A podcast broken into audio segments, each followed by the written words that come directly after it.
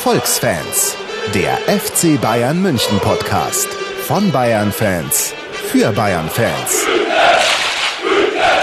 Liebe Leute, kurz bevor Red Bull die Weltherrschaft an sich reißt, nehmen wir noch die Erfolgsfans Folge 23 auf. Es ist heute der 26.11.2012, ein wunderschöner Montag im November und bei mir begrüße ich den wunderschönen Ruben im November. Hi Ruben. Servus Nico, Christi, spielst du da gerade an auf die dritte Weltmeisterschaft von Sebastian Vettel oder warum meinst du, übernimmt Red Bull die Weltherrschaft? Ja, hallo, die stürzen sich aus dem, äh, aus dem Orbit, die machen das Red Bull Air Race, die machen alles und jetzt ist er auch noch Weltmeister, also du kommst nicht mehr drum rum. Ja, und die, die Säcke, die ähm, hier reißen ja auch den Fußball immer mehr an sich. Rasenballsport Leipzig, sage ich dann nur, oder Red Bull Salzburg. Ja, verrückt, oder? Oder könnte ich Also schon wieder ein neues Fass aufmachen und mich aufregen? Echt? Ja klar. Naja, irgendwann heißt es Erfolgsfans sponsored by Red Bull. Also wenn äh, Ding so wäre, wäre ich natürlich sofort völlig offen. Red Bull Erfolgsfans, RB Erfolgsfans. Naja, vielleicht in Zukunft. ja, genau. Ähm, würde zu uns passen. Wir sind so käuflich. Naja, was haben die zwei Käuflichen denn heute so vor, lieber Ruben? Naja, ganz allererstes Mal sollten wir, glaube ich, unsere ganzen neuen Hörer begrüßen, weil wir haben ja in der letzten Folge den Martin äh, vom Club Nummer 12 zu Gast gehabt und das hat uns ja doch einige Aufmerksamkeit beschert.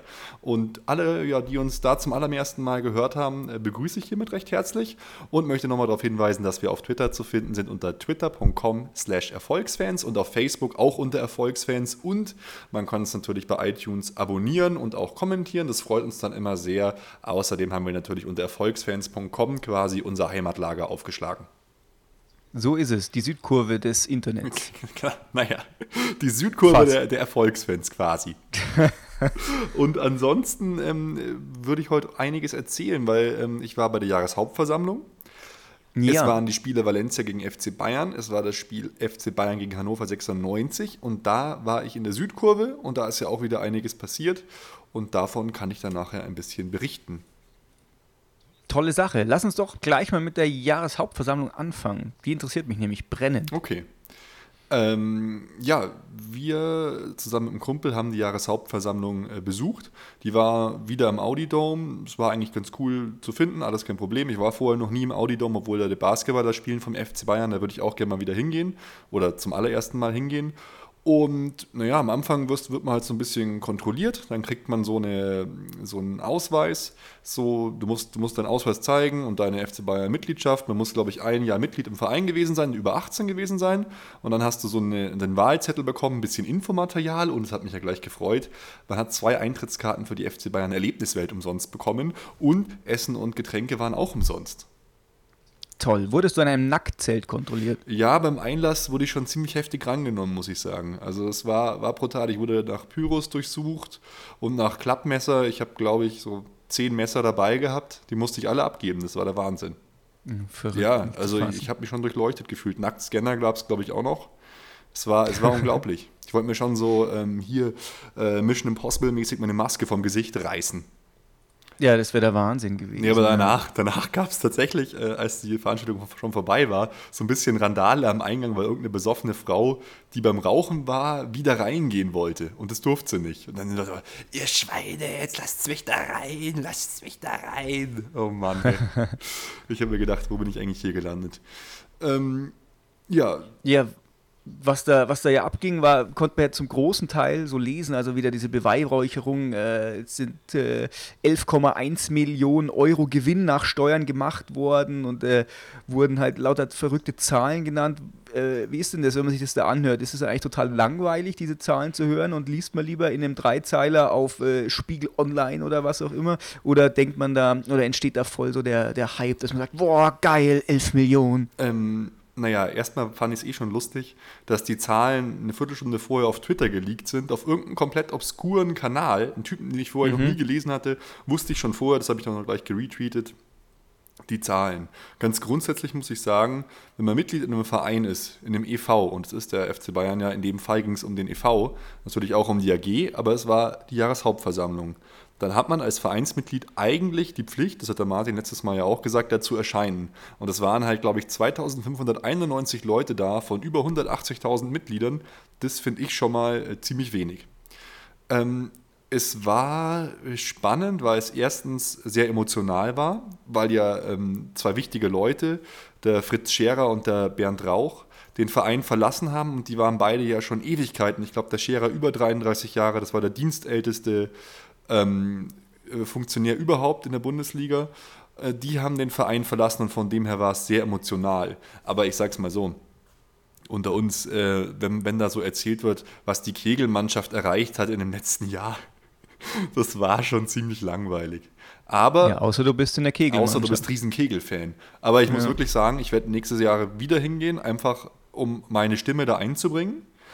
Zu den Wahlen kommen wir gleich noch, die waren auch etwas obskur, aber es ist einfach auch, du bist halt mitten am Puls ähm, von dem Verein und das ist schon wichtig mhm. und cool die Leute wie Rummenigge und der Rauch und der Scherer und Hopfner, die haben alles abgelesen. Aber zum Beispiel Uli Hoeneß hat sich da hingestellt und einfach aus dem Stand mal so eine Dreiviertelstunde oder eine halbe Stunde Rede hingehauen. Und das fand mhm. ich schon auch geil.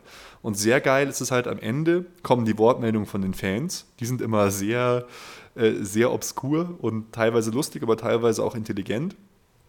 Und da habe ich schon gesagt, da muss ich mich nächstes Jahr eigentlich auch hinstellen und irgendwas erzählen. Also, falls jemand eine Idee hat, was ich da erzählen soll, ähm, dann äh, würde ich das machen. Ja, weil ich, ich fand ich springe jetzt hier thematisch und auch chronologisch in der Veranstaltung extrem. Aber was mich halt wahnsinnig gewundert hat, ist, es gab ja jetzt immer so diese Riesendiskussion mit den ganzen Fans und alles Mögliche, auch gerade Südkurve und, und etc. Es hat sich keiner aus der Südkurve da hochgestellt und hat versucht, den Dialog dort anzufangen. An der Stelle, mhm. an der es eigentlich offiziell möglich und erwünscht war. Es waren dann eher so, so blöde Sachen, also ich mache jetzt Anführungsstrichen oben und unten, blöde Sachen wie zum Beispiel, äh, vor dem Megastore braucht man mehr Mülleimer. Äh. Und dann hm. konnten die natürlich sagen, ja klar, mach mal. Logisch, das sind wahrscheinlich so bezahlte Meldetypen, naja. die einfach so, so, so Sachen zum Abnicken einfach vorschlagen. Genau, und es gab halt dann natürlich auch äh, die beiden Klassiker. Der eine heißt, glaube ich, sogar Podolski oder so, so ein alter Lederhosen-Seppel, äh, der dann irgendein Gedicht la der FC Bayern, das ist ein Hit, da machen wir alle mit. Sowas trägt er dann vor. Und es ist, hat dann auch so einen skurrilen Charme. Mhm. Aber nö, war, war sehr interessant. Wie gesagt, die Hauptpersonalien eben das ähm, hier der Bernd Rauch, der ist Architekt und war halt maßgeblich bei der, an der Allianz Arena äh, involviert und äh, der Fritz Scherer, dass die eben zurückgetreten sind als, als Vizepräsidenten. Und die sind seit, oh, ich glaube, seit 1979 dabei. Und ja. das war dann schon toll, da so Bilder zu sehen und ähm, ja, mitzuerleben, wie die halt da tatsächlich gegen die, gegen die Tränen ankämpfen und ähm, ja, so ein bisschen aus der Vergangenheit erzählen. Das hat mir halt sehr gut gefallen. Und was jetzt, ähm, weil du hast ja vorher gesagt, wir springen chronologisch mhm. und äh, auch thematisch, das ist ein Qualitätsmerkmal von unserem Podcast, wow. dass wir das machen. Ja. ja. weil wir haben ja auch tatsächlich nur die klugsten Hörer, die dann trotzdem folgen noch können. Und jetzt äh, würde ich gerne mal äh, eine Sache aufgreifen, die mich da immer interessiert hat. Und zwar äh, hat man das ja alles gelesen. Und zwar immer dieses Zitat vom Rummenigge, mhm. das interessiert den Uli ganz besonders. Und zwar ging es da halt so um äh, ja, äh, Social Media und Homepage, Facebook, solche Geschichten, wo der FC Bayern Bayern ja jetzt immer aktiver wird, auch ja. Äh, Richtung Twitter und so. Und ich konnte aus diesen ganzen Artikeln nicht rauslesen, hat der Rummenigge es als Scherz gemeint oder hat er versucht, es als echt zu verkaufen? Das nein, nein, nein. Voll der hat ihn komplett verarscht. Der stand okay. vorne, der Uli Hoeneß saß so da hoch und der Kopf hat so genickt. Und dann, und dann hat der Rummenigge so, ja, und da gibt es ja jetzt diese Apps, und da haben wir halt eine sehr gute, die hat der Uli, äh, der hat der Uli auch schon versucht auf seinem Handy zu installieren, hat er nicht geschafft, weil sein Handy kann nur SMS. und Twitter, ja, da kennt er sich ja auch super aus. Da haben wir jetzt irgendwie 60.000 Follower und Facebook sind wir auch erfolgreich. Ja, ich glaube, der, der Uli, der schaut da auch ab und zu rein, hat selber schon die ganze Zeit gelacht. Und der Höhen ist so, ja, ja, ja, so ungefähr. Also es war komplett von A bis Z geneckt oder verarscht. Total. Mein Gott, was ich lieb, das äh, neckt sie. Ja, genau. So ist es. Und ähm, wie war denn diese, diese Geschichte, weil es wurden ja auch so ein paar durch auch wichtige, in Anführungszeichen zumindest, wichtige Abstimmungen getätigt. Äh, zum Beispiel wurde ja äh, Hoeneß mit 97,1 Prozent als Präsident wiedergewählt. Naja. Wie sieht denn das bei sowas aus? Ist dann wirklich jemand da, der von 2591 Leuten äh, die Stimmzettel abzählt und dann ausrechnet, jawohl, 97,1? Ja, das ist äh, gut, dass du das ansprichst, weil da war ich schon extrem enttäuscht. Also jetzt mal ganz grundsätzlich, was wurde da gewählt? Es wurde der Hönes, es wurde wurde die Vorstandschaft quasi gewählt. Der Hönes als Präsident und Hopfner und Scheels als neue Vizepräsidenten. Hopfner äh, hört ja auf als quasi Finanzvorstand und wird jetzt Vizepräsident. Aus gesundheitlichen Gründen hat er ja aufgehört. Das ist auch noch so eine Sache, habe ich jetzt gerade gar nicht gesagt. Bei ähm, Rauch und Scherer hört Hopfner eben auch auf. Und Scheels, äh, Rudolf Scheels heißt der, äh, ist jetzt auch neuer ähm, Vizepräsident. Der ist so ein Unternehmer aus Regensburg, war vorher schon im Verwaltungsbeirat vom FC Bayern und hat sich es dann nicht nehmen lassen, eine derart stinklangweilige Antrittsrede zu halten. Hey, Alter, ich habe gedacht, was ist denn jetzt los, ey? Also das ist wirklich so ein ganz biederer Typ. Ähm, kommt mir nicht sehr münchnerisch oder sehr bayernmäßig vor. Ich kannte ihn vorher, muss ich auch sagen, äh, nicht. Also, ähm, und er hat sich halt dann so vorgestellt und dann ging es eigentlich nur darum, wählen die Mitglieder jetzt für, für, diese, für diese drei Leute. Es gab keine Gegenkandidaten, es, die sollten nur abgedeckt, abgenickt werden, die werden vorher vorgeschlagen. Und ich habe mir das halt eben so erwartet, zumal da vorne ein Professor Doktor Notar vorne saß, dass es halt okay. sehr, sehr präzise und sehr ernsthaft durchgeführt wird. Aber das war halt überhaupt nicht so.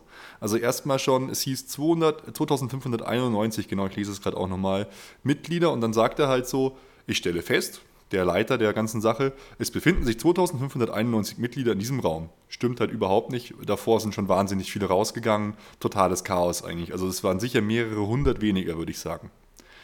Dann ähm, ist halt die Wahl war so, wenn du dafür bist, hebst du einfach deinen roten Stimmzettel hoch. Danach wurde gesagt, gibt es Gegenstimmen. Äh, dann musst du halt deinen Stimmzettel hochheben und gibt es eine Haltung, dann musst du ihn auch hochheben. Erst war es so, ja, wer stimmt denn dafür? Und dann hat er, hat er so gesagt, so, äh, ja, es, es, stimmen ja eigentlich alle dafür. Dann gab es schon Rumoren in der Halle, weil es gab halt so einen so Block aus der Südkurve, der war links oben, der hat sich natürlich auch nicht nehmen lassen, wenn Südkurventhemen angesprochen worden sind, so Süd, Süd, Südkurve, Süd, Süd, Südkurve zu skandieren. Die haben halt eigentlich alle gegen Uli Hoeneß und, und die Leute gestimmt, die beiden, Hopfner und Scheels. Warum haben sie nicht argumentiert? Darum ging es ja auch gar nicht, sie haben dagegen gestimmt. Und erst als das dann so ein bisschen rumort hat, äh, haben die dann wirklich auch angefangen zu zählen. Und es hieß jetzt am Ende, dass 69 der Mitglieder dagegen gestimmt haben. Also gegen äh, Hoeneß, Hopfner und Scheels. Und ich bin mhm. mir sicher, das waren bei Weitem mehr. Okay. Also erstmal ja, erstmal äh, stimmt der Prozent, die Prozentzahl nicht, weil weniger Mitglieder anwesend waren. Und dann sagen sie, dass 69 Leute dagegen gestimmt haben und sechs Enthaltungen. Und das glaube ich nicht. Es kam mir viel mehr vor genauso war es auch bei, bei, bei allen anderen Sachen, die gewählt worden sind. Es gab immer ein paar dagegen und es wurde nie so wirklich ganz genau gezählt. Im Saal haben sich schon alle kaputt gelacht. Okay, ja krass, da mhm. siehst du halt einfach mal, dass selbst bei so eigentlich noch einem familiären Verein wie dem FC Bayern der EV selber tatsächlich einfach gar nicht mehr so viel zählt, wenn man dann einfach so ja, solche, solche wichtigen äh, vereinsbestimmenden Schritte praktisch so als Lappalie abtut. Die AG hat die Macht sozusagen. Ja, aber es ist doch schon krass. Ich meine, es wurde, wurde übertragen auf FCB TV. Es ist ein Notar mhm. anwesend und dann, dann ist sowas da am Start. Also ja. nur, damit mich nicht falsch versteht, Höhne, Hopfen und Schiels wären so oder so geworden. Klar. Aber ich würde jetzt halt sagen, das waren locker unter 90 Prozent, die für ihn gestimmt haben. Wenn man jetzt alles bereinigen würde. Und das hört sich dann schon für mich anders an. Ja. Genau. Ja, ist, äh, ist verrückt, weil eigentlich ist halt auch so ein eingetragener Verein, ist ja auch in äh, im, im, Gesetz festgeschriebene Institution und so und äh, die, die, die ganze Satzung, die da alles dem Ganzen zugrunde liegt, die muss ja auch irgendwie eingehalten werden, dass man dann einfach sozusagen sagt, ja, äh, jetzt zählen wir mal so Pi mal Daumen, mhm. dass da nicht so genau ist, äh, fand ich schon auch komisch. Vor allem, ähm, wenn sich da ja irgendwie ein, ein, paar Leute irgendwie organisieren würden, bei 2591 ja. Leuten, da könnten die ja tatsächlich dann auch äh, ja, da, da richtig vereinspolitisch für Furore sorgen, oder? Ja, schau dir das mal an. Club Nummer 12 ähm, hat jetzt weit über 2000 Mitglieder. Wenn die einfach alle, äh, ich setze den Fall, sie sind FC Bayern-Mitglieder, was denke ich mal die meisten sind, wenn die einfach alle plus Sympathisanten plus Fanclubs dahin gehen würden, dann könnten die im Prinzip in einer Nacht den ganzen Verein über den Haufen werfen. Das mhm. wundert mich, dass es, dass es zu solchen Aktionen nicht kommt. Weil ähm, der Hönes hat in seiner Rede dann auch gesagt, er ist auf den offenen Brief und so auch eingegangen, so ein bisschen, er hat gesagt, ja, pass auf, offener Dialog, ich reiche euch die Hand, aber wir müssen uns halt an Gesetze halten und so. Und dann gab es halt so Rufe aus diesem Blog, das wollen wir doch auch und so. Also er hat es jetzt nicht komplett abgetan und komplett negativ, aber es war, ich würde mal jetzt sagen, nicht neutral, schon eher ins Negative. Ich reiche euch die Hand, aber so war es, weißt Ja, du. okay. Und mh, ja, und mei, es, es, teilweise gab es ja dann ein paar Lacher. Dann hat der Rummenigge halt erzählt, dass, ähm, äh, dass 60 jetzt die Mieten gezahlt hat und so, dass das alles passt. Und wie gesagt, diese Wortmeldungen der Leute am Ende, die waren halt sehr witzig und nett teilweise. Aber komplett belanglos. Also entweder wurden die brisanten Themen vorher irgendwie aussortiert. Es hat schon einer das mit der Südkurve angesprochen, dass er äh, gerne mehr Stehplätze hätte, aber ansonsten eigentlich nicht so viel Brisantes. Einer hat halt noch ein paar so Geschichten erzählt. Der war dann gegen Pyro, Pyros, einer, so ein älterer, der hat erzählt, ja, und neben mir, da hat dann so ein 16-jähriges Mädel in einem Kondom verpackten Pyro aus sich rausgezogen und sowas Gott. möchte ich einfach nicht sehen. Ja, das glaube ich, möchte ich auch Und, nicht sehen. und dann, nee. dann war es, also, kommt drauf an. äh, nee. Und dann hat er halt so erzählt, ja, eigentlich bin ich ja kein Denunzi Denunziant, aber die habe ich dann sofort gemeldet. Das fand ich dann irgendwie auch ein bisschen seltsam. Ja, das ist halt, das ist, du merkst es halt auch, das wird auch im zweiten Block, ähm, über die, das wir reden, ähm, zur Sprache kommen. Die Fanszene bei Bayern und selbst die Südkurve, die ist halt extrem gespalten. Und das finde ich, fand, Mhm. find ich und, find, äh, und fand ich sehr traurig und finde es immer trauriger. Okay, ja, ich muss ehrlich sagen, da fehlt mir natürlich dann irgendwie bei Dortmund oder bei Schalke oder so jetzt mal wirklich der genauere Einblick, Mhm. ob das vielleicht auch nicht einfach ein ganz normaler Prozess ist, dass einfach bei so vielen Leuten sich die Interessen so aufspalten. Ähm, das müsste man, da müssen, müssen wir mal einen einladen. Wir müssen mal so einen äh, Menschen vom äh, Club Nummer 12 des BVB einladen. Oh, da wüsste ich sofort sogar ein. Ja, cool, rufen gleich mal an. Ja, das wär, ja gut, das, das wäre vielleicht schon mal ganz interessant, auch seine Sicht der Dinge so zu sehen. Ja, Ja, und Mai, dann, ähm, das Ganze hat relativ lang gedauert. Am Ende waren, wie gesagt, diese lustigen Wortmeldungen mit Gedichten und so. Und mhm. dann gab es Freibier. also da stand einfach jemand auf und hat gesagt, ich möchte jetzt ein Gedicht äh, kundtun. Nein, nein, du, du kannst einfach zum Schalter Wortmeldung gehen und dich anmelden. Dann wird dein Name aufgenommen und deine Mitgliedsnummer. Dann heißt so, und jetzt äh, bitte ich nach vorne, Nikolai Emig, äh, Mitgliedsnummer 99073. Dann stappst du nach vorne, ja grüß dich, ich bin der Nico und ich wollte mal sagen, Uli, das hast du super gemacht, wir stehen hinter dir. Und das Sowas gab es auch und dann halt noch ein bisschen mehr erzählt und so. Und ja, Parolen und wir schaffen das und ich bin stolz auf den Verein. Einer war noch sehr interessant. Ähm, das war ein Pole, der hat sich halt so wahnsinnig äh, bedankt dafür, dass der FC Bayern so antirassistisch ist und, und damals halt mit der jüdischen Vergangenheit, die wir halt durch Kurt Landauer haben und so, ähm, im Gegensatz zu 60, der der erste judenfreie Verein irgendwie äh, war, hat er erzählt, halt voll, voll dagegen gestanden ist und das macht ihn halt stolz, weil seine Eltern waren auch in Auschwitz. Deshalb ist er halt so wahnsinnig stolz und das muss man mehr, mehr, raus, mehr rausstreichen und stolzer drauf sein. Das fand ich dann Mhm. interessant, wie der da, da vorne was erzählt hat.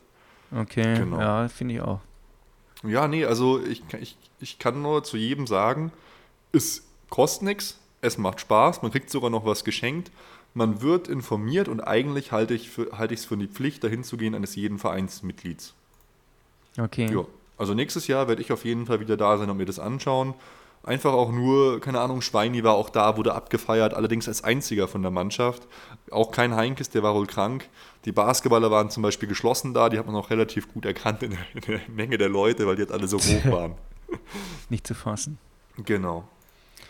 Ja, interessante Sache. Also nächstes Jahr muss ich auch hin. Genau, gehen wir einfach zusammen dann. Ja, so ist es. Jawohl, schön. Dann lass uns doch zum, zum harten Kerngeschäft kommen, nämlich zum Fußball. Oh, ja, stimmt, wurde ja auch noch gespielt, gell? Ja, nicht zu fassen, gell? Neben den ganzen Sachen haben wir auch noch Fußball gehabt. Lass uns auch einen kurzen Blick äh, auf, auf äh, die Champions League werfen, auch wenn sie schon ein bisschen her ist. Mhm. Aber so, so kurz drüber reden äh, sollte man schon noch. Ging ja in Valencia gegen Valencia und wir wollten als dritte deutsche Mannschaft ins Achtelfinale einziehen, was ja bei uns äh, nicht ganz so klar war, sozusagen. Davor zumindest, wie bei den anderen. Die hatten es schon hinter sich. Ja, wir, wir haben es geschafft mit Mhm. einem 1-1 gegen Valencia in Valencia. Aber es, ich würde sagen, es war jetzt nicht gerade glorreich, zumal äh, wir der 33. Minute eigentlich nur gegen 10 Valencianer gespielt haben. War das schon eher so ein krampfiges Spiel. Ja, Irgendwie. das ist richtig. Ja, du hast recht. Äh, wobei eine positive Sache äh, gab es dann schon noch, die ich da dann, dann nachher noch rausgreifen will. Aber was zu dieser roten Karte geführt hat, hey, das war ja äh, völlig der Wahnsinn, wie der in den Alaba reinrutscht. Ja, oder? Ich, ich, ich konnte es auch gar nicht glauben. Also der, in den ersten Sekunden hat man auch gar nicht gewusst, du, da hätte alles sein können. Wenn der auf dem Standbein gestanden wäre, so wie der mhm. da reingeht, du, dann, das wäre kein Riss gewesen, der hätte ihm einfach alles zertrümmert. Und ja. weil der halt so leicht ist und dann irgendwie schon so abhebt, geht es geht's noch gut aus. Der Moderator, ich habe es auf Sky gesehen, der war auch völlig fassungslos und man hat so richtig gesehen, wie abartig erschrocken der Alaba selber ist über die Aktion. Weil das war jetzt ja, kein normales ja. Tackling, das war ja mit voller Geschwindigkeit. Beide Spieler haben unglaublichen Speed drauf und dann wird der da weggehauen, du, unfassbar. Hm, richtig, ja. Aber wie gesagt, ganz gut, dass es ihn eben so weggehauen hat, weil mhm. dann die mhm. ganze Energie sozusagen in diese, in diese Fallrotationsbewegung rein ist und halt nicht in sein Sprunggelenk. Jetzt. Ja, zum Glück ist ihm ist dem Alaba dann nichts passiert, weil, hallo, der kam gerade erst nach so einer langwierigen Verletzung zurück und dann gleich sowas und man merkt halt jetzt sofort wieder, wie wichtig er eigentlich ist für das Spiel, gerade im Zusammenspiel mit Ribery, der das ja auch nochmal explizit gesagt hat. Aber es ist einfach schön, dass der Junge wieder da ist und da ey, in den Sekunden, bis er wieder aufgestanden ist und so klar war, dass alles okay ist, ähm, boah, da habe ich echt gelitten. Und ja. zum Glück fand ich auch, hat der Schiedsrichter einfach sofort, ohne zu zögern, ohne Lamentieren, in die rote Karte gezeigt.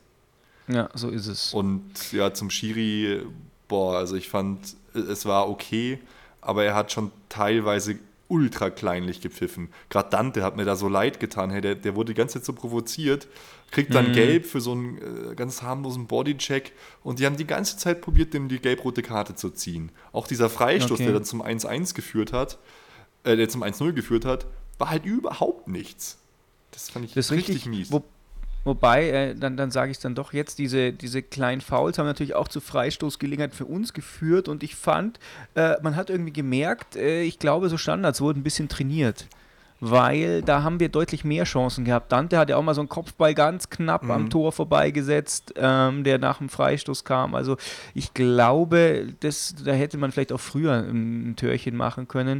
Äh, das haben dann, wie gesagt, die anderen gemacht. Die erste Halbzeit war ja insgesamt so ein bisschen ja, bis auf dieses Foul eben äh, äh, ereignislos, fand ich, lag auch an Pizarro. Der hat zwar irgendwie, eine, wenn man die Werte anschaut, eine gute Passquote gehabt, aber so, so wirklich äh, stattgefunden und, und Alarm gemacht hat er nicht, meiner Meinung ja, nach. Ja, der Pizarro, das finde ich ein bisschen seltsam, der schwankt so extrem. Dann ist er mal wieder ganz gut, macht seine Buden, macht drei Stück zum Beispiel. Ähm, Im Heimspiel, auch in der Champions League, glaube ich, war das. Aber dann findet er wieder überhaupt nicht statt. Er hatte da zwar einen so einen Torschuss aus der Distanz, aber so ein, ein, Mandzukic oder jetzt auch Gomez vorne drin hat eine ganz andere Präsenz. Der kämpft auch ganz anders mit. Es ist halt, ja, er ist halt, das finde ich, das merkt man auch einfach Stürmer Nummer 3 bei uns. Und ja. ja, er hat mir nicht gut gefallen auf jeden Fall. Ja, er wurde dann auch ausgewechselt in der 66. eben für, für Mandzukic. Gleichzeitig kam dann auch noch Shakiri für Groß, weil Groß war, finde ich, auch nicht so der Wahnsinn ja, an dem Groß Tag. Groß ist in letzter Zeit sowieso, gefällt er mir nicht so gut. Jetzt im, im, Netz, im letzten Spiel wurde es schon wieder besser, aber ich fand halt, als mhm. Shakiri reinkam, das war gleich eine ganz andere Haltung und Körpersprache von Shakiri. Der kriegt einen Ball und sucht sofort den Zug nach vorne, auch im Dribbling. Mhm. Der, das ging ganz anders ab. Groß ist halt in, seiner, in seinem ganzen Habitus immer so, selbst wenn er nur zur Ecke läuft, der joggt so unglaublich langsam, richtet sich noch fünfmal sein Haar und dabei glaube ich eigentlich, von den Anlagen ist er einer der besten Spieler bei uns. Und er könnte noch viel, viel, viel mehr bringen. Ich meine, schau dir mal die Tore an, die der teilweise erzielt oder die Schüsse, die Schusstechnik, die er hat, die Passtechnik, alles. Hm. Der, wenn der noch ein bisschen reift, ich glaube auch so mental, dann wird das der Wahnsinn. Also hoffe ich, äh, glaube ich.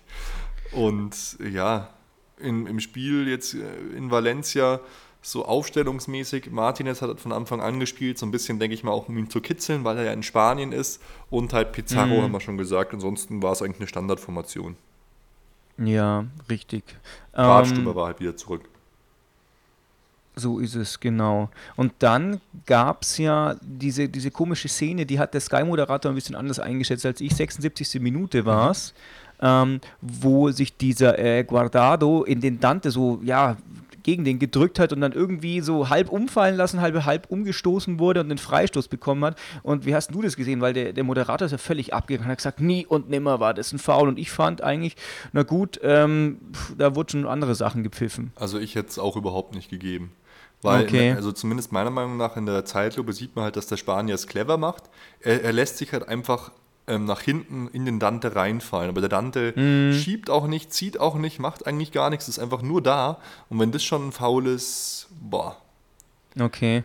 Ja, aber du hast ja auch schon gesagt, der war an dem Tag irgendwie ein bisschen kleinlich und dann fand ich, war das noch eins der Geschichten, die dann, die dann noch eher gepfiffen werden können. Mhm. Und äh, ja, es kam halt, wie es dann kommen musste, weil irgendwie so direkt, indirekt hat halt dann tatsächlich diese Szene zu, zum Torschuss vom Figuli ge geführt, der halt dann auch das 1-0 gemacht hat, weil der irgendwie noch so komisch abgefälscht wurde, der Ball. der ich glaube, Dante hatte da noch was dran. Der schießt Dante an die Hand. Es wäre halt dann wahrscheinlich ein Elfmeter gewesen, wenn er nicht reingeht. Ja. Und dann geht er halt so gerade gar nicht mal so schnell über Neuer rüber ins Tor. Ja, ganz unglücklich, genau. Aber ich habe also, als der da so, der kam ja so, so eigentlich so ein bisschen in Robbenmanier von der rechten Seite und ist dann so nach links reingezogen und äh, eigentlich habe ich gedacht, äh, der schießt den einfach rein. Ich habe dann noch, dann gab es noch so eine Hundertstel Sekunde, wo er an Dante abgeprallt ist. Dass er, da habe ich gedacht, oh, äh, vielleicht doch nicht. Und, aber dann, naja. Ja. Und dann, nicht zu fassen, oder? Als, als direkte Reaktion darauf, Gomez für Ribéry, Doppelspitze Mario. Ja, das war, war cool. Also hat mir gut gefallen, weil der Gomez auch gleich so Alarm gemacht hat irgendwie. Der, wie gesagt, der hat so eine schöne Präsenz und hat dann auch Ja. gleich mal abgezogen. Und ich will jetzt nicht sagen, weil viele sagen jetzt, da bin ich auch gespannt, wie siehst du das? Glaubst du wirklich, der Gomez hat dieses Tor auf Müller bewusst vorgelegt? Ähm, ich glaube nicht, dass er jetzt das genauso machen wollte, aber ich glaube, er hat den Fuß hin und wollte die Flugbahn oder die Geschwindigkeit von, aus dem Ball rausnehmen und schon vorlegen. Ach so. Dass der dann so gut kam, das wusste auch nicht, aber ich, äh, er kam ja so ein bisschen halb hoch und er hat gedacht, oh, vielleicht ungünstig, bremse ich den mal ein bisschen ab, stoppe ich den mal sozusagen runter und... Ich dachte jetzt, er ähm, wollte ihn kunstvoll irgendwie selber aufs Tor bringen, wie es jeder Okay. ähm, Stürmer so mit so Vollblutstürmer machen würde. Aber es kann sein, weil viele haben mir halt gesagt, ja, der hat den bewusst auf, auf Müller vorgelegt. Der, der Müller hat den ja auch so ganz komisch getroffen. Der ist dann so Ja. aufgekommen noch oder so. Ja, das ist richtig. Ähm, aber wie gesagt, hey, zum Glück ist es noch passiert, Das weil äh, ohne dieses, ja, das Unentschieden hat dann tatsächlich erst den Achtelfinaleinzug sicher gemacht. Jetzt kommt es ja im letzten Spiel auf den Gruppensieg dann praktisch an. Ja, da wäre mal Barte schon weghauen. Das erinnert mich irgendwie so ein bisschen an die Nummer gegen, gegen Basel damals, dann Hinspiel halt 1-0 verloren und dann haben wir, mussten wir kommen und dann sind wir auch gekommen und haben die, glaube ich, 7-0 weggehauen. Okay. Mal, mal schauen. Also ich denke, wir werden schon Gruppenerster, aber dass es so ein schwieriges Spiel wird, also eigentlich müsste man mit einer Mannschaft unserer Qualität in Valencia, wenn wir ab der 33. Minute mit einem Mann mehr spielen, müssen wir einfach da mehr rausholen. Müssen wir einfach gewinnen. Okay. Jetzt, jetzt sehe ich gerade, äh, die schaue ich mir gerade nochmal die Tabelle an. Da steht ja Bayern auf 1, Valencia dahinter, obwohl Valencia das bessere Torverhältnis Ja, es hat. zählt der direkte Vergleich und den haben wir gewonnen gegen Valencia. Wir haben zu Hause gegen die gewonnen und auswärts unentschieden. Was haben wir, was haben wir denn ähm, zu Hause gespielt? Im Ge- Gegen die- 2-1, das war das, äh, wo Mandzukic in letzter Sekunde noch den Elfmeter Ah, okay. verschossen hat. Ah, ja, dann ist 10, sind die Auswärtstore völlig wurscht. Genau, in dem Weil Fall, wir haben eins mehr. Okay, verstehe. in dem Fall ist- zählt der direkte Vergleich. Ja, da muss, äh, äh, wenn wir gewinnen, heißt es, wir sind auf jeden Fall sicher Genau, Erster. das ist doch, ja, das ist doch schön. das- genau, das ist eine schöne Sache. Ja. Ja, jetzt äh, im Spiel dann gegen Barte, denke ich mal, werden wir das schon, schon schaukeln, das Kind. Und dann äh, wird relativ knapp vor Weihnachten, lass mich lügen, ich glaube am 13. Dezember gelost, gegen wen es dann im Achtelfinale geht. Ja, ist ja prinzipiell für uns alles im Topf, außer, wie gesagt, äh, Valencia, wenn die weiterkommen, aber die kommen auf jeden Fall weiter, klar. Äh, außer Valencia, Schalke und Dortmund. Genau, also da sind schon einige Kracher noch drin. Schau an, wenn jetzt äh, Real Zweiter wird hinter Dortmund, zum Beispiel drin für uns. Ja, Also ja, kann schon, kann schon Kracher kommen, aber mein Gott, es ist, es ist alles Kracher und ich habe bis jetzt noch keine Mannschaft gesehen, vor der man sich fürchten muss. Selbst, Doch. selbst Barca nicht. ich habe voll Angst. Ich habe voll Angst vor Dortmund im Halbfinale oder Finale. Das wäre so schlimm. Ja, Was das, ich kann, du musst dir dieses Gefühl vorstellen, hey, Dortmund haut dich im Finale oder im Halbfinale reicht auch schon aus der Champions League. Niemals. Wie krass das ist. ey. Niemals kommt das. Da fehlt denen die Erfahrung, wenn wir gegen die spielen, dann hauen wir die da raus.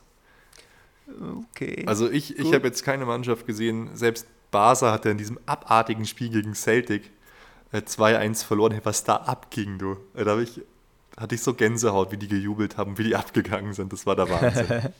das war so Okay. schön. Naja. ja, dann bin ich froh, wenn es so läuft. Ja, äh, natürlich. Wenn ich das sage, wird es so kommen. Gell? Nein. Schauen wir mal. Schauen wir mal. Ja. Jawohl, sehr schön. Äh, Champions League, die Kür, die Pflicht wäre dann die Bundesliga. Die hat auch stattgefunden. Das war vorgestern, Mhm. nämlich gegen Hannover 96 und zwar zu Hause. Lass uns erstmal aufs Spielerische eingehen, Mhm. weil du hast ja da auch erste Handinformationen, weil du warst ja live im Stadion in der Südkurve. Ja, das war- ist ja auch noch ein bisschen was War passiert. super cool, kann ich ja dann erzählen, aber kann man ja, wie gesagt, erstmal aufs Spiel eingehen, weil das war ja eigentlich ein richtig schönes, äh, flottes Spielchen von uns. Richtig, genau. Und ähm, ja, was ich mich äh, freue, weil wir haben ja am Anfang des, des, der Saison mal so eine kleine äh, Wunschaufstellung für die Abwehr proklamiert. Und genauso wie gegen Valencia hatten wir die ja da ja auch am, am Anfang, nämlich Lahm, Dante, Bartschuber, Alaba, also Boateng erstmal nicht mit drin. Ist verletzt. Und äh, ja, genau. ähm, war schon wieder äh, auf der Reservebank. Genau. Und ähm, davor Schweinsteiger Martinez, jetzt auch mal in der Bundesliga praktisch diese Abwehr-Sechser-Formation. Und so stelle ich mir die ganze Geschichte eigentlich vor. Das finde ich schön. Das finde ich, da sollte man jetzt nicht mehr so viel dran drehen. Also ich finde Bartstuber momentan schwächer als Boateng. Boateng ist, finde ich, äh, in dieser Saison unser stärkster Abwehrspieler, sagen, Boah. sagen auch die Statistiken. Echt? Gewonnene Aber Manuel Zweikämpfe. Neuer sagt es nicht. Manuel Neuer sagt, Dante ist der beste Spieler, mit dem er je zusammengespielt hat. Ach Quatsch. Doch, hat Er er gesagt. gesagt, ist der beste Spieler, mit dem er je zusammengespielt hat. ich muss das Zitat Er suchen. sucht's raus. Er hat, er hat, ich weiß, er hat irgendwas gesagt, der ist sehr gut und so, aber er ist der beste Spieler, mit dem Ja, er irgend sowas hat er Oh, gesagt. such's raus. Ja, aber mit, Ja, mit Martinez und Schweinsteiger äh, fand ich schon auch sehr geil. Ganz besonders gefreut hat mich ähm, auch von der Spielart her, dass wir so aggressiv gepresst haben. Das, das kannte ich gar nicht von, äh, von uns, dass wir auch in Heimspielen äh, so krass pressingmäßig draufgehen und was uns entgegengekommen ist, auch jetzt ähm, von Hannover. Die haben tatsächlich zwei Stürmer aufgebracht, haben auch starkes Pressing gespielt und es kam uns natürlich sehr entgegen, weil die haben einfach mitgespielt und dann waren die Räume da. Und dann hat es äh, auch ja überhaupt nicht lang gedauert, äh, bis es äh, in der, boah, ich glaube, vierten Minute zum ersten Tor kam und nach was für eine Situation ist dieses Tor entstanden? Nach einer Ecke. Es ist unglaublich. Dann macht Javi Martinez noch eigentlich aus einer schlechten Ecke von Toni Groß, die so viel zu hoch in Strafraum kommt, wird noch per Kopf verlängert. Und dann macht äh, Martinez ein Fallrückzieher-Tor. Ich im Stadion dachte ja, das war ein Kopfball von Dante. Und dann fand ich sehr geil, dass du sofort eine SMS geschickt hast. Martinez Fallrückzieher, kein Dante-Kopfball. Ja, weil für mich sah das so aus, du hast wahrscheinlich einfach von Anfang an die bessere Sicht nee, ich gehabt. stand genau auf der anderen Seite. Ich hab's Ah, wirklich, ich hab echt, wir haben echt gedacht, am Anfang ist es Dante. Okay, ja, also und das sah tatsächlich so aus, dabei hat der, hat der Martinez eben noch äh, den Fuß so halb unten am, am Bart vorbei Mhm. rasiert. Äh, äh, wobei jetzt alle sagen so, ja, super geil, ähm, es ist äh, nach ein Tor nach einer Ecke, aber eigentlich war es ja wieder erstmal Ecke, dann Bing Bing und Ja, dann genau. war er erst sozusagen da. Also so wirklich direkt nach einer Ecke, Flanke rein, Kopfball drin war es Das habe ich ja gesagt, das war eigentlich total verunglückt. Eine schlechte Ecke, viel zu hoch rein und dann halt, halt äh, zum Glück zum Martinez direkt so hin. Und der Ja. ist auch zum Glück weit genug weg vom Mann, dass nicht abgepfiffen wird und macht halt da so jetzt wirklich ke- keinen unglaublich spektakulären Fallrückzieher. Macht aber ein, ein schönes Tor und es war halt unglaublich, wie sich alle für ihn gefreut haben. Das fand ich toll. Und äh, wie er sich persönlich gefreut hat, das fand ich geil. Und er hat auch wirklich das mit Abstand beste Spiel im Bayern-Dress gemacht. Nicht, nicht nur wegen dem Tor, eigentlich überhaupt nicht wegen dem Tor, sondern von seinem Selbstbewusstsein, seinen Pässen und vor allem, wie der seinen Körper einsetzen kann. Das ist so geil. Mhm. Der, der, der drängt Ja. selbst so Leute wie den Diouf dann problemlos weg. Manchmal macht er noch zu viele Fouls. Der hat so zwei, drei Fouls auch in Strafraumnähe gemacht, das hat mir nicht gefallen. Aber der ist unglaublich zweikampfstark. Ja, was aber auch cool war, dass Dante da schon wieder seine Rübe mit dem Spiel hatte bei dem Tor, Mhm. Weil Manuel Neuer sagt über Dante, Nee, jetzt, jetzt komm her. Dante ist ein, ja, ich fasse es. Dante ist einer der besten Spieler, mit denen ich je zusammen spielen durfte.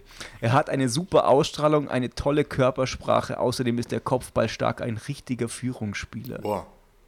Ja. Das ist krass. Ich hätte auch nicht gedacht, dass der Dante bei uns, das war ja eine der spannenden Fragen, die wir vor der Saison hatten, dass der Dante bei uns so einschlägt, hätte ich auch nicht gedacht, weil es, äh, weißt du, du kennst es ja. Du siehst so Spieler und manchmal kommt es dir noch fremd vor, dass der für einen spielt. So ging es mir am Anfang bei Neuer. Aber bei Dante Mhm. geht es überhaupt nicht so. Ich sehe den so, ach ja, perfekt, Dante, der regelt das schon alles. Dabei hat der ja nie groß auf höchstem Niveau Champions League oder so gespielt. Aber der ist dann auch so locker und beherrscht, hat sich da auch ähm, im Spiel gegen Valencia nicht provozieren lassen zur gelb-roten Karte. Super Ja, Typ, aber- super Typ. Aber Abwehrspieler werden halt auch nicht in der Champions League beim höchsten Niveau geformt oder vielleicht, vielleicht ergänzt, aber geformt werden die im harten Abstiegskampf bei irgendeiner Dorfmannschaft. Das ist der, der Amboss der Abwehrspieler formt. Ja, da hat man halt ganz gute recht. Als Erfahrung. Abwehrspieler in einer, Ab in einer abstiegsgefährdeten Mannschaft hast du natürlich viel mehr zu tun, als als Abwehrspieler oder als Torwart bei Bayern München. Ja, so ist es. Der Neuer hätte bei Bayern nie so gut werden können. Nee. ja, ja. Geht halt. ja, wahrscheinlich nicht. Gebe ich dir vollkommen recht. Schau, du musst, äh, naja, ist ja, brauchen wir jetzt nicht wieder aufmachen, das, das Fass. Bleiben wir lieber beim Spiel. Genau, weil das ging eigentlich immer munter weiter. Ähm, Hannover hat durchaus gefällig mitgespielt und dann kam halt äh, wieder das, was wir über Toni Groß gesagt haben, was der für eine Schusstechnik hat, weil er hatte dann so im Fallen so ein Seitwärtsding in der, ja, ich glaube 24. Minute versenkt nach schöner Vorarbeit von Lahm. Gut, da darf er niemals so frei stehen und so frei zum Schuss kommen, aber es war halt schon abartig geiles Tor. Ja, mich freut es auch, weil er macht es ja eigentlich häufiger, dass er halt irgendwo direkt dann Mhm. draufhaut und dass jetzt mal wieder einer reingeht, ist schon schön. Das Witzige ist ja auch, er hatte danach dann gesagt, als er darauf angesprochen wurde, er soll doch bitte sein Tor mit dem von Martinez vergleichen, weil er schon beide so Mhm. etwas künstlerischer angelegt. Man hat gesagt, also ich äh, fand meins schwerer. Ja, natürlich war das viel schwieriger.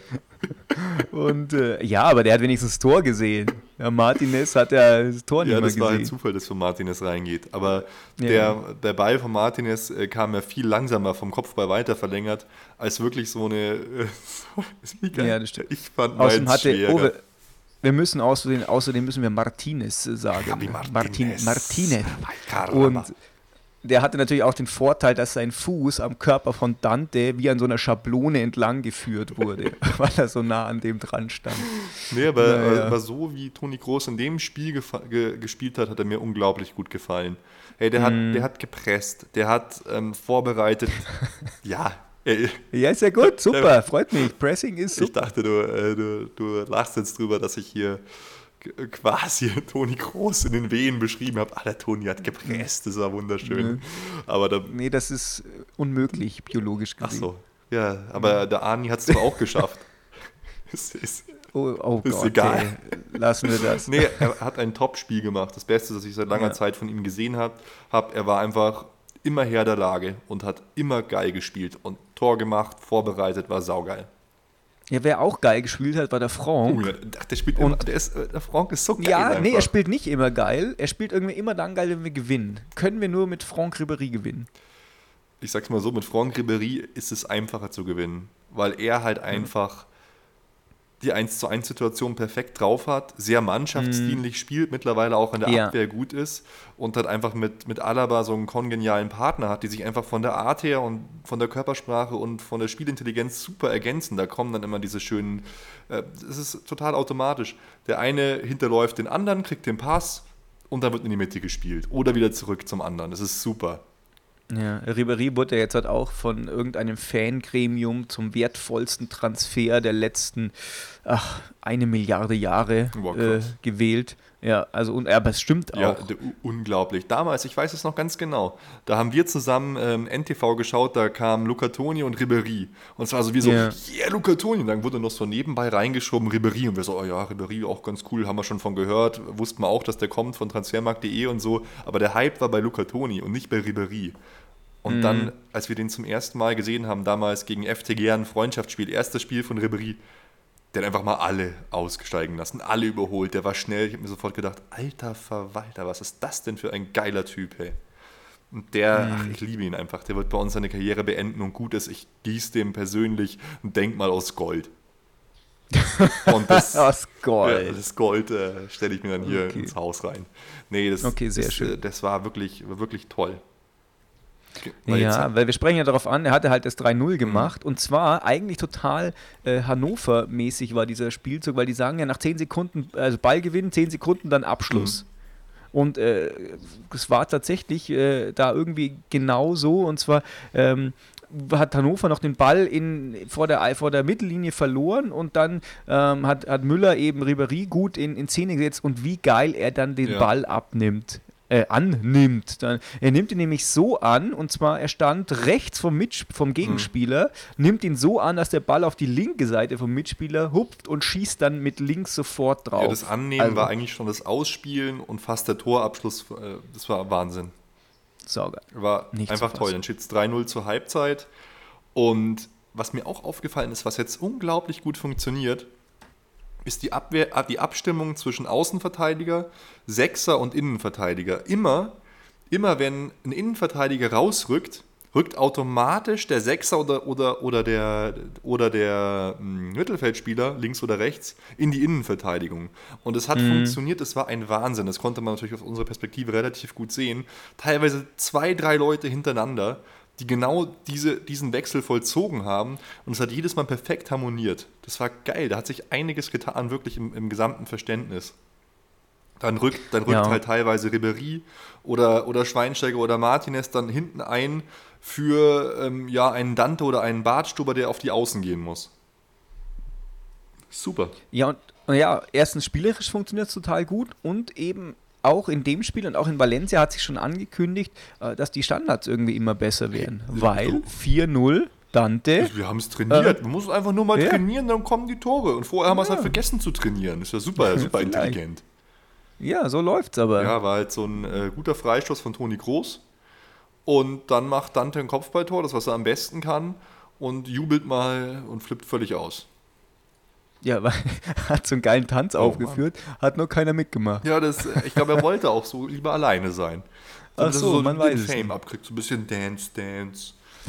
ja, und dann hat er dann, ah ja, mei, es sind halt so, so kleine Anekdoten dazu. Aber es hat mich gefreut, sein erstes Tor für uns in dem Pflichtspiel, super. Ja, und dafür ist er da. Ja. Und dann kam ja eigentlich für mich die schönste und krasseste Geschichte des Abends. Es wird Mario Gomez eingewechselt in der 66. oder 65. Spielminute. Ja, eigentlich in der 66. Er wird eingewechselt, es ist Abschlag und ich glaube, handgestoppte 23 Sekunden später macht er einfach ein abartig geiles Tor. Und was da abging, das fand hat mich auch so überrascht. Der Mario, der hat ein derart gutes Standing auch in der Südkurve, das ist der Wahnsinn. Die alle haben so ihre, ihre Hand äh, mit drei Finger gezeigt für seine, für seine Rückennummer 33 und Super Mario angestimmt und er macht das Tor und alle flippen völlig aus. Ja, vor allem ist er ja eigentlich so überhaupt nicht als Joker bekannt, gell? Eigentlich kann er das ja nicht. Ja, der war so heiß, der hat danach auch noch so ein paar Chancen, ja. hat gekämpft. Wobei ich jetzt gegen Mandzukic jetzt zwar kein Tor gemacht, aber er hat wahnsinnig nach hinten gearbeitet. Das hat mich auch beeindruckt. Der war teilweise in der, in der Innenverteidigung zurückgeeilt.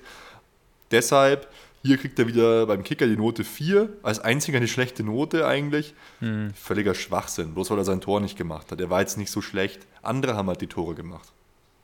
Aber vielleicht war es einfach wirklich gut, äh, dem äh, Mario, den Mario vor die Nase zu setzen. Ja, du, der hat gebrannt, ja. der war heiß, der wusste genau, oder weiß jetzt genau, ja, wenn ich nicht so gut bin, dann spielt halt der Mansukic. Und der Mansukic weiß, wenn ich nicht so gut bin, dann spielt halt der Gomez. Wir haben genau die Konkurrenzsituation, die wir wollten. Ja. Ja.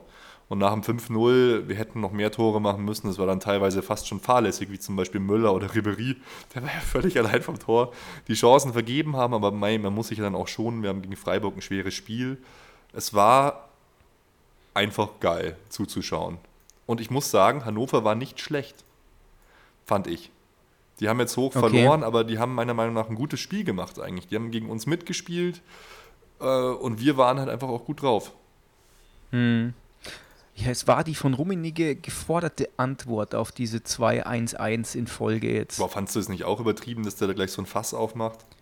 Ach, es ist mir völlig egal. Ist dir wurscht. Ja, das ist mir echt völlig egal. Ja. Das ist doch alles nur abgekartet. Das ist doch nicht, weißt du, die Leute kritisieren dann immer, jetzt kommt der Kaiser mhm. wieder und sagt, ja, äh, das trägt man nicht in der Öffentlichkeit Ach. aus. Das ist doch alles in so einem Verein, das ist doch alles ausgemacht. Die setzen sich zusammen und sagen, hey, äh, das, das, das wird an den Tagen lanciert. Absolut. Da braucht keiner glauben, dass, dass jetzt da einfach irgendwie ohne Plan irgendwas gemacht wird. Und dass die Mannschaft Ja. nicht vorher informiert wird, hey Leute, passt jetzt auf. Klar wird er die ermahnen. Der wird dann aber auch Ja. sagen, hey Leute, ich werde jetzt an die Presse treten, äh, hier das und das. Ähm, nehmt es nicht so ernst, aber äh, lasst es euch gesagt sein, so ungefähr. Ja, diese Medienshow beim FC Bayern, die auch von den Bayern-Verantwortlichen häufig äh, kritisiert wird, ist halt einfach bloß hausgemacht. Das ist auch, dieses Kritisieren ist auch wieder nur Show. Ja, wahrscheinlich. Ich meine, in so, bei so einer Medienlandschaft und wie gut die, die Netze äh, verknüpft sind mit Medien und allen in München, da geht es gar nicht anders. Ja. Und glaubst du, Ja, und jetzt- glaubst du eigentlich, ja. achso, sorry. Nein, hau Ja, rein. glaubst du jetzt, dass Slomka wirklich vorgespielt hat für seinen Trainerposten bei uns? Hatte hier eine große Münchner Zeitung getitelt, Mirko Slomka spielt vor beim FC Bayern für den Posten als Trainer. Mm, Ich glaube das erst, wenn der, wenn der hier sitzt. Ich glaube, also mir passt der irgendwie nicht so. Mir auch nicht, aber tatsächlich kann ich dir nicht keinen sagen, den ich jetzt besser passen fände, außer jetzt Guardiola, was ich mir halt einfach als, als Träumerei erwünschen würde, aber mittlerweile auch nicht mehr für so unfassbar wahrscheinlich halt. Aber im deutschsprachigen Ja, ja, ja. Raum, wer? Ja, wir haben ja schon gesagt, Guardiola ist so unser Hobby. Das ist nicht realistisch, Ja. aber es ist so hobbymäßig betrieben. Ja, boah, keine Ahnung. Kloppo habe ich auch keine Lust mehr, der nervt. Ja, und der, der wird ja auch seinen Vertrag da erfüllen. Bin ich mir Ja. eigentlich relativ sicher. Ja, ansonsten, so erfolgreiche Trainer in der Bundesliga gibt es gerade nicht. Ja. Ja, ähm, Tuchel wäre interessant. Ach, nee, der hat sich auch nicht im Griff. Also, das, das würde dann, dann noch lieber, lieber irgend so eine hausinterne Lösung, dass Scholl oder so einfach da mal die erste Mannschaft trainiert und man so ein bisschen auf Barcelona macht und hofft, dass sich alles selber regelt und Scholl das machen kann. Aber da wäre es halt, hat der gesagt, der kommt noch. aber da wäre es halt schade, wenn Scholl scheitern sollte, wäre er halt sofort wieder komplett verbrannt. Vielleicht sollte man ihm Ja. erst irgendwo anders Erfahrung geben. So ist es in Stuttgart. Genau. Ja, aber ähm, ich wollte noch ein bisschen erzählen, äh, weil.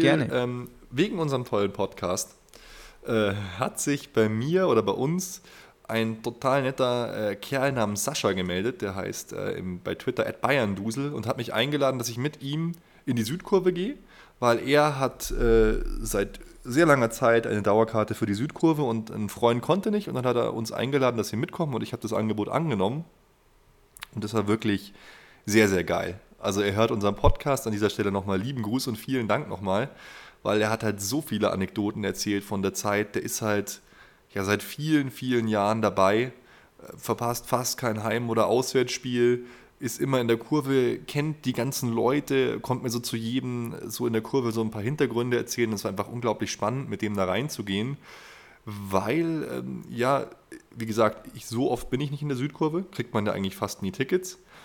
Letzte Mal waren wir beide, Nico, glaube ich, im Spiel DFB-Pokal gegen Schalke, als diese ganze Korn-Neuer-Sache war, waren wir da in der Südkurve. Aber seitdem war ich auch immer nur auf anderen Plätzen gesessen und dann war es mal wieder toll, in der Südkurve direkt zu stehen. Ähm, ich muss sagen, jetzt besonders durchsucht worden sind wir überhaupt nicht. Also wir konnten total easy reingehen, obwohl es ja nicht mal meine Dauerkarte war. Es war ja eine andere Karte. Und drin hat mich als allererstes mal gewundert, da war überhaupt nicht so viel los. Da hätte man locker noch, also zum Beispiel, wir standen so, so ein bisschen am Rand. In der, in der Mitte stehen ja so die, die Hardcore-Leute, da sind die einzelnen Gruppierungen und so und unten die Vorsänger. Diesmal ähm, drei Stück, ein Trommler und zwei Leute, die das so ein bisschen gemacht haben. Und ich war so rechter Hand und vor mir zum Beispiel die Reihe stand eigentlich fast niemand. Weil es, es heißt ja immer, dass es so überfüllt ist, war aber überhaupt nicht der Fall. Ist doch komisch, oder? Mhm. Ja, das ist es. Und da war, war keinerlei Protest. Also man hätte locker noch 100, 200 Leute mehr da reinbringen können. Am Eingang gab es schon ab und zu mal so Diskussionen mit irgendwelchen, ähm, mit irgendwelchen Karten und so, aber ansonsten nichts. Was mir auch aufgefallen ist, es kamen dann immer wieder Leute zu uns und haben gesagt, ja hier kannst du mir deine Dauerkarte geben, ich komme auch wieder, ich bringe nur jemand rein, ich gebe dir auch Pfandgeld. Aber er meinte dann auch schon, nee, auf gar keinen Fall dürfen wir das machen, weil er hatte da schon mal negative Erfahrungen mitgemacht, dass, ähm, dass dann ihm die, die Karte einfach nicht mehr wiedergegeben worden ist. Und da hast du so eine Dauerkarte und auf einmal ist sie weg. Das ist scheiße. Ja, es ist, äh, ist schon krass. Und was er dann so halt äh, an Anekdoten erzählt hat, das war halt war super lustig halt, wie das früher noch alles abging. Nur so als Beispiel, ähm, da war halt vor vielen Jahren, ich glaube 90er oder so, Derby gegen, äh, gegen 60. Und vorher hatten die ganzen Bayern Ultras halt immer ordentlich, damals waren es wahrscheinlich noch gar keine richtigen Ultras, ordentlich Pyro abgebrannt. Und der Hönes wollte halt nicht, dass sowas nochmal vorkommt. Was hat er gemacht? Er hat einfach die, äh, die Fanvorsitzenden da direkt kontaktiert und gesagt, hey Leute, ich habe keine Lust, dass gegen 60 oder so Pyro abgebrannt wird. Äh, was muss ich denn machen, damit es nicht vorkommt? Und dann mhm. haben die gesagt, ja, Uli, du, da gibt es doch so äh, spezielle äh, Trikots, nur für die Spieler, so Derby-Trikots. Lass da mal 200 Stück rüberwachsen, dann zünden wir die gesamte Saison kein einziges Pyro mehr. Mhm. Haben sie gemacht, es wurde kein Pyro mehr angezündet. Und die haben halt exklusiv diese Tickets bekommen. Okay.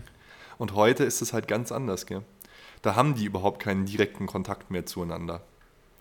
Und das ist schon, äh, schon traurig. Und das ist äh, so die Art Lösung, so eine interne Lösung, das ist eigentlich was, was ich vom Uli Hoeneß erwartet hätte oder habe. Und nicht jetzt so, dass alles über die Medien laufen muss, dass da überhaupt kein Kontakt da ist, wie der Martin das ja auch schon erzählt hat vom Club Nummer 12. Fand ich jetzt äh, ja traurig, dass, es, dass sich die Zeiten dann doch so geändert haben.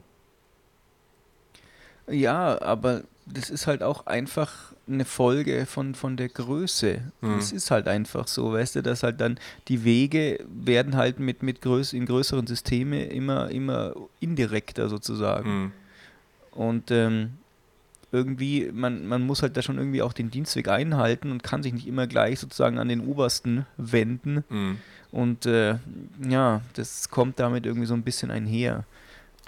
Ja, also ähm, was ich, was ich auch noch eingehen möchte, sind halt die ganzen Transparente, die während dem Spiel hochgehalten worden sind. Das ging eigentlich los mit so guten Sachen wie äh, Promo für ich fühle mich sicher.de, diese Aktion da von Schwarz-Gelb, dass man sich im Stadion sicher fühlt. Da haben jetzt schon 50.000 Leute mitgemacht, sollte jeder unterstützen, weil, das muss ich auch sagen, das war ein absoluter Kindergeburtstag da da war überhaupt nicht, wurde nicht mal irgendwie einmal irgendwo hingedrängt, nur falls es jetzt äh, irgendjemand interessiert, da geht es ja sowas von gesittet zu. Der Support insgesamt fand ich eher schwach. Also mhm. ähm, es war nicht, nicht gegen die Leute, die Stimmung gemacht haben, aber boah, das, da ist in jedem Auswärtsspiel eigentlich mehr los. Ich fand, da ging wirklich nicht viel, wenn man komplett mitgemacht hat. Gut, es ist auch schwierig, sich aufs Spiel zu konzentrieren, wenn man die ganze Zeit singt und klatscht und sich auf die Sachen, die da in der Kurve passieren, äh, konzentrieren muss. Aber gut war der Support nicht, fand ich jetzt. Ähm, und ja, hat mich, fand ich ein bisschen schade, zumal man wirklich auch merkt, dazu komme ich auch gleich noch, dass die Kurve echt gespalten ist. Also unten sind halt so, ja, Schickeria äh, und noch andere Leute, die sind halt die Vorsänger. Aber ab und zu werden halt auch von oben irgendwelche äh, irgendwelche Gesänge initiiert, so, keine Ahnung, von den Red Munichs oder so. Und du merkst so richtig, dass da mehrere Lager halt so drin sind in, in dieser Kurve. Und dass das nicht eigentlich eine, eine Gruppe ist, die zusammensteht. Und ja, zum größten, blödsten Skandal kam es ja dann, als hier Inferno Bavaria ihr tolles Spruchband hochgehalten hat ich möchte es eigentlich fast gar nicht vorlesen, aber ich mache es jetzt mal, Vorstandschaft eine Hure gefickt von Polizei und DFB und dann wenigstens gekennzeichnet IB01, das steht halt für Inferno Bavaria. Und ja, Mai, auf was spielen sie an? Halt äh, auch auf diese, auf diese Zelte mit den Nacktkontrollen und dass halt der, der FC Bayern da alles von, von DFL, DFB und der Polizei sofort äh, macht und ja, Sie versuchen sich auf ihrer Homepage dann noch äh, zu erklären, aber ich finde es halt komplett idiotisch und da werden wir auch dann vom, ähm, vom Stefan äh, Viehhauser noch einen Blog-Eintrag ähm, verlinken, dass die jetzt, wo sich der Uli Hoeneß ja so ein bisschen geöffnet hat, weißt du, so, komm, lass uns, lass uns reden, Fans, ich reiche euch die Hand, durch so eine Aktion wahrscheinlich wieder alles sofort kaputt machen. Ja, aber das ist denen ja auch einfach klar. Das ist einfach äh, ein, überhaupt nichts mit, mit wir würden gerne äh, konstruktiv an einer Lösung arbeiten zu tun hat, sondern die wissen ja, die wollen jetzt einfach bloß provozieren. Das, wenn du auf, die, auf die, ihre Seite schaust und das alles mal durchliest, denen geht es tatsächlich gar nicht um offizielle Politik, denen geht es nur um, ähm, ja, um, um Provokation, um Propaganda in ihrem Sinn. Ja, wir wissen, dass wir anecken. Uh. Ja, das ist tatsächlich, ja. Das ist, die hat, das hat überhaupt nichts, hat auch nichts, wie sie da draufschreiben, aus, äh, aus Liebe zu München zu tun oder was auch immer, sondern die wollen einfach nur provozieren. Ich glaube, da machen sie halt wahnsinnig viel kaputt. Das sind äh, die gleichen Helden, die ähm, schon äh, Hönes zu Lügner Banner aufgehängt haben und hier die beim äh, Anti-Neuer Sachen ganz vorne vorne mit dabei sind. Und also der, hier der, der Stefan, der hat das in seinem Blog so gut zusammengefasst. Das war eben auch das, was ich mich gefragt habe. Warum stellen sie sich dann nicht äh, zum Beispiel bei dieser Jahreshauptversammlung ans Rednerpult und erzählen das? Erzählen ja. ihre Meinung, auch wenn sie dann da, das ist ein, eine Stelle, wo man sowas machen kann. Aber jetzt geht dieser ganze Scheiß wieder nur durch die Medien. Sie haben das, was sie erreichen wollten, die Aufmerksamkeit. Es wird das Geschrei wieder groß sein. Es ist im Prinzip ein kompletter Bärendienst, den sie da gemacht haben. Und was, ich, was mich auch genervt hat, äh, auf dem Bild, wenn man das so sieht, stehe ich so ein bisschen weiter dahinter. Wir haben vorher schon so gescherzt, ich bin das I in gefickt. So ungefähr. Oh und jetzt, weißt du, die, die nehmen die ganze Südkurve quasi mit in Sippenhaft weil jetzt jeder denkt, die stehen ja alle dahinter, weil ich stehe halt auch tatsächlich hinter diesem bekloppten Transparent. Aber ich habe das ja mhm. überhaupt nicht gesagt. Ich, ich konnte das nicht mal lesen von hinten, was die da geschrieben haben. Mhm. Und das, äh, ich weiß nicht, es ist halt einfach, es ist einfach Kacke. Das, das hat da auch, ja. auch da nicht hin.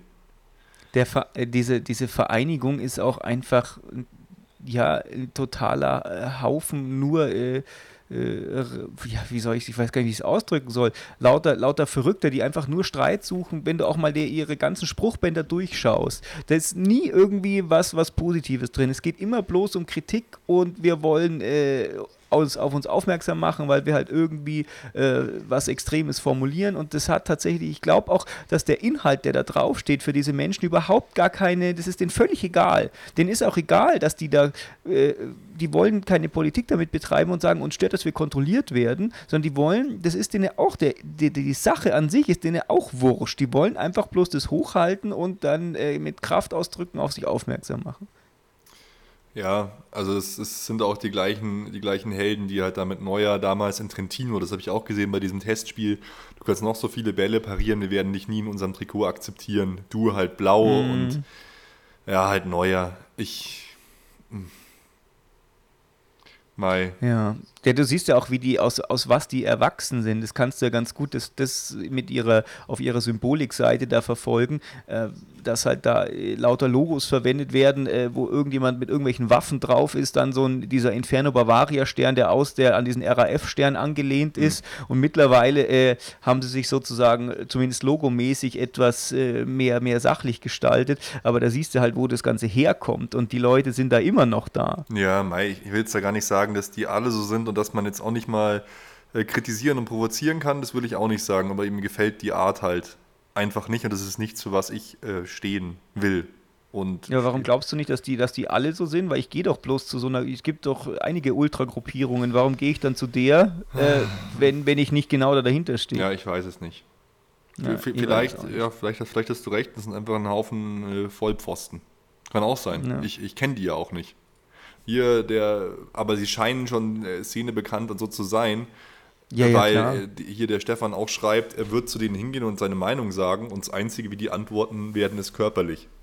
Das fand ja. ich schon auch, auch krass. Ja, es ist auch genauso, wo ich mich auch so unglaublich aufgeregt habe. Hey, da ähm, nähert man sich gerade an dieser ganzen Pyro-Diskussion es soll, es soll wieder was, soll wieder Gespräche geben und so weiter und so fort. Und was machen dann so ein paar Schalker Vollhonks?